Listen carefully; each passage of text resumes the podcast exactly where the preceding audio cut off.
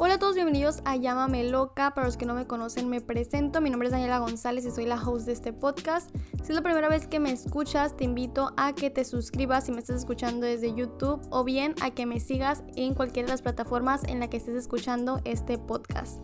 El día de hoy les quiero hablar acerca de un tema que creo que es de interés para cada uno de nosotros y es acerca de la felicidad y todo lo que esto engloba.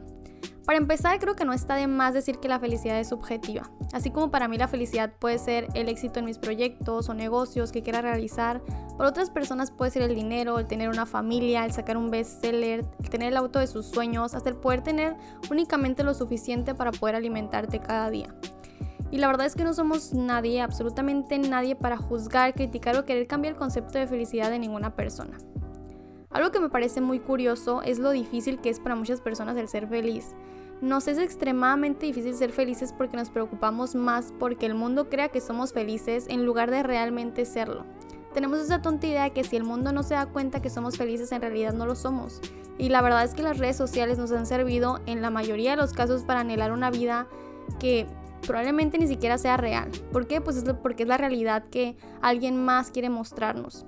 Es como si estuviéramos compitiendo todo el tiempo por quién es más gracioso, quién tiene los mejores outfits, quién ha viajado más eh, o quién tiene más seguidores.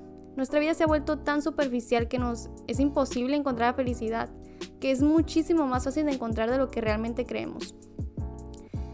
No me juzguen, pero considero que la felicidad está sobrevalorada. El vivir felices para siempre no existe. Olvídense de eso y lo que las películas de Disney nos han dicho a lo largo de nuestra vida.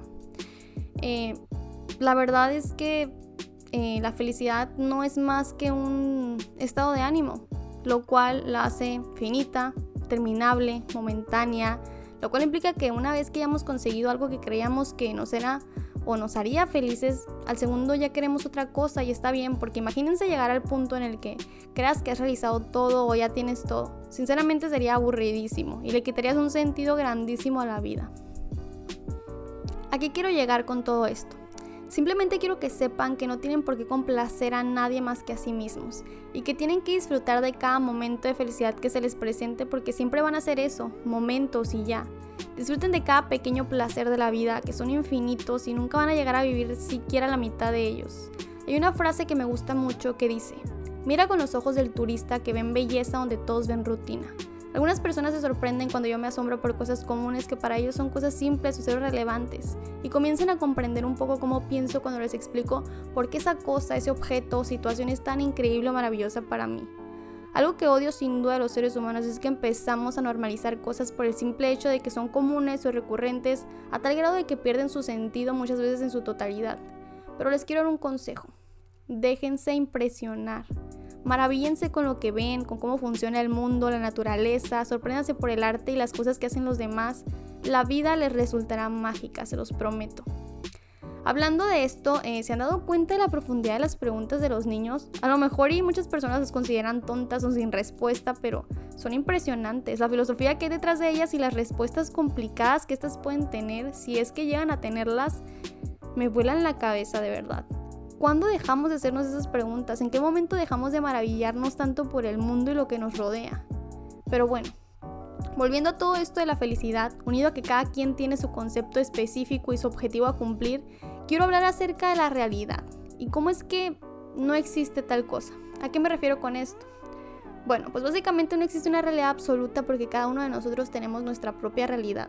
Nos es imposible ver las cosas desde los ojos de otra persona. ¿Por qué? Pues simplemente porque no hemos vivido lo mismo, no tenemos los mismos ideales, creencias y no hemos pasado por las mismas acciones o decisiones que los otros para llegar a pensar igual o siquiera parecido. No sé si los estoy enredando, pero ya casi llego a mi punto, lo prometo. No existe una realidad como tal porque cada quien es dueño de la suya.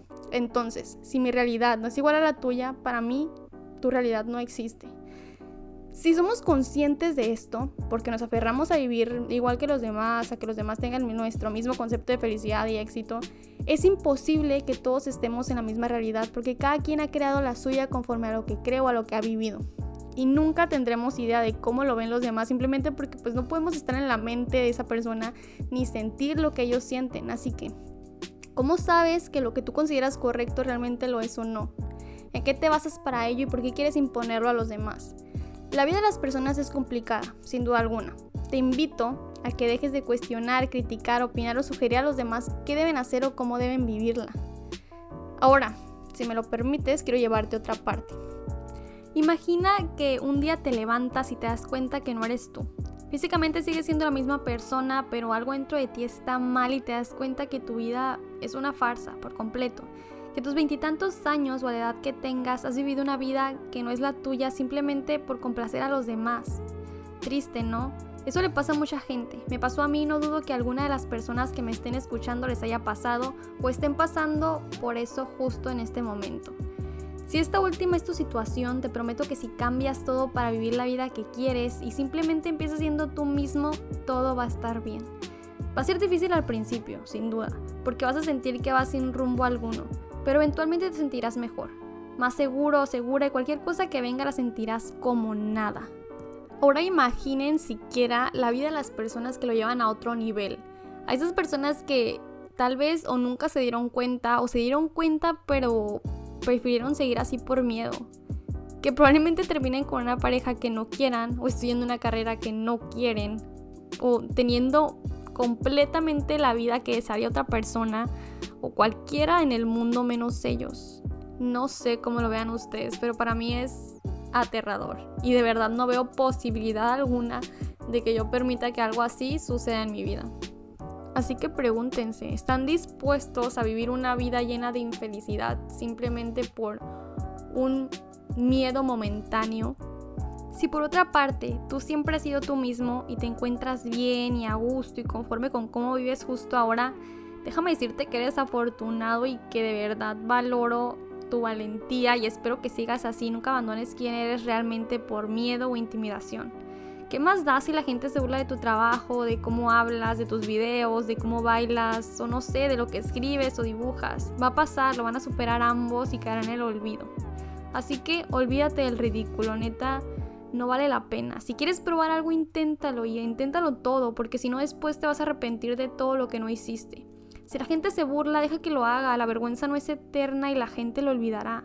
No permitas que nadie decida por ti cómo quieres vivir tu vida o cómo deberías de vivirla. Y bueno, esto ha sido todo por el día de hoy. Eh, pero antes de acabar con este episodio no me quiero ir sin antes preguntarte. ¿Realmente eres quien dices ser o eres lo que crees que otros quieren que seas? Mi nombre es Daniela González, espero que hayas disfrutado de este episodio tanto como yo. No olvides suscribirte o seguir el podcast dependiendo de la plataforma en la que estés escuchándolo y que sepas que también estamos en YouTube con contenido exclusivo y un poco acerca de libros. Eh, por si quieres pasarte por ahí. No olvides compartir este episodio si te gustó y que te dejo mis redes sociales en la descripción. Nos vemos a la próxima. Bye.